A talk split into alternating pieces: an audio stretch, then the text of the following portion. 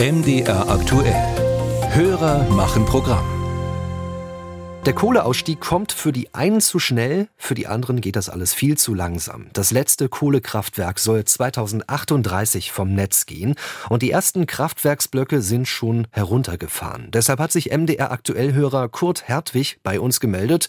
Er ist verwundert über eine Meldung, die er in der Zeitung gelesen hat, dass wir vergangenes Jahr große Mengen Kohle im Ausland eingekauft haben. Und deshalb hat er sich mit folgender Frage an uns gewandt. Warum importieren wir jährlich 44 Millionen Tonnen Steinkohle aus den USA und Australien und legen gleichzeitig vorfristig für hohe Abfindungen unsere vorhandenen äh, Tagebau still.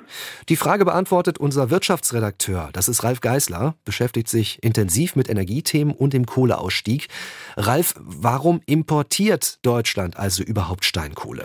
Also wir importieren Steinkohle für unsere Steinkohlekraftwerke und die dürfen auch nur Steinkohle verbrennen. In den deutschen Tagebauen, da wird aber ausschließlich Braunkohle gefördert. Die lässt sich nur schlecht in einem Steinkohlekraftwerk verheizen und das hat verschiedene Gründe. Braunkohle hat einen niedrigeren Brennwert und die Abgasfilter, die müssten auch anders abgestimmt sein. Also auch wenn beides Kohle heißt, man kann es nur schwer gegeneinander aufwiegen. Gäbe es denn noch andere Möglichkeiten? Also warum zum Beispiel fördern wir keine eigene Steinkohle? Also kurz aus Kostengründen. In Ostdeutschland hat schon die DDR die letzte Steinkohleförderung eingestellt. Die Vorkommen, vor allem in Sachsen, waren schlicht ausgekohlt.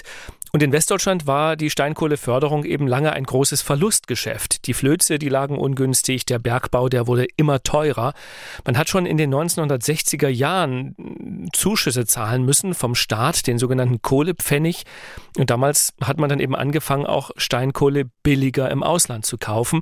Und von diesen Importen leben unsere Steinkohlekraftwerke im Grunde heute ausschließlich.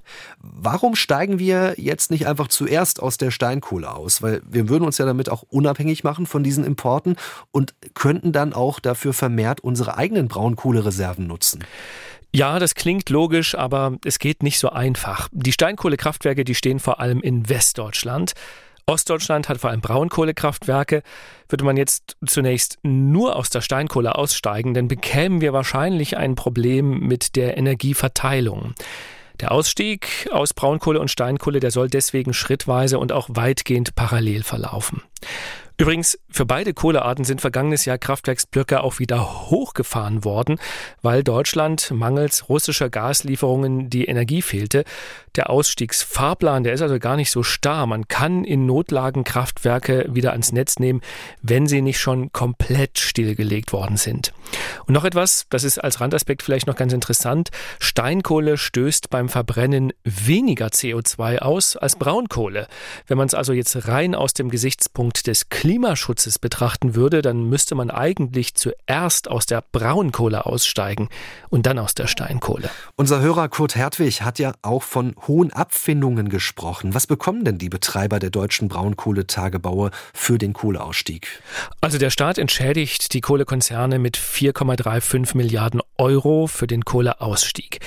Das Geld gibt es streng genommen allerdings nicht für die Tagebaue, sondern für das Herunterfahren der Kraftwerke. Es ist Geld für entgangene theoretische Gewinne. Aber es gibt an der Summe eben tatsächlich immer wieder Kritik. Zum einen haben die Unternehmen ja gerade im letzten Jahr nochmal glänzend verdient. Und dann ist nicht ganz klar, was die Milliardenentschädigung eigentlich rechtfertigt. Es laufen da zumindest für die Braunkohlekraftwerke auch noch Prüfverfahren bei der Europäischen Union. Und womöglich werden die Entschädigungen deswegen auch nochmal gekürzt. Musik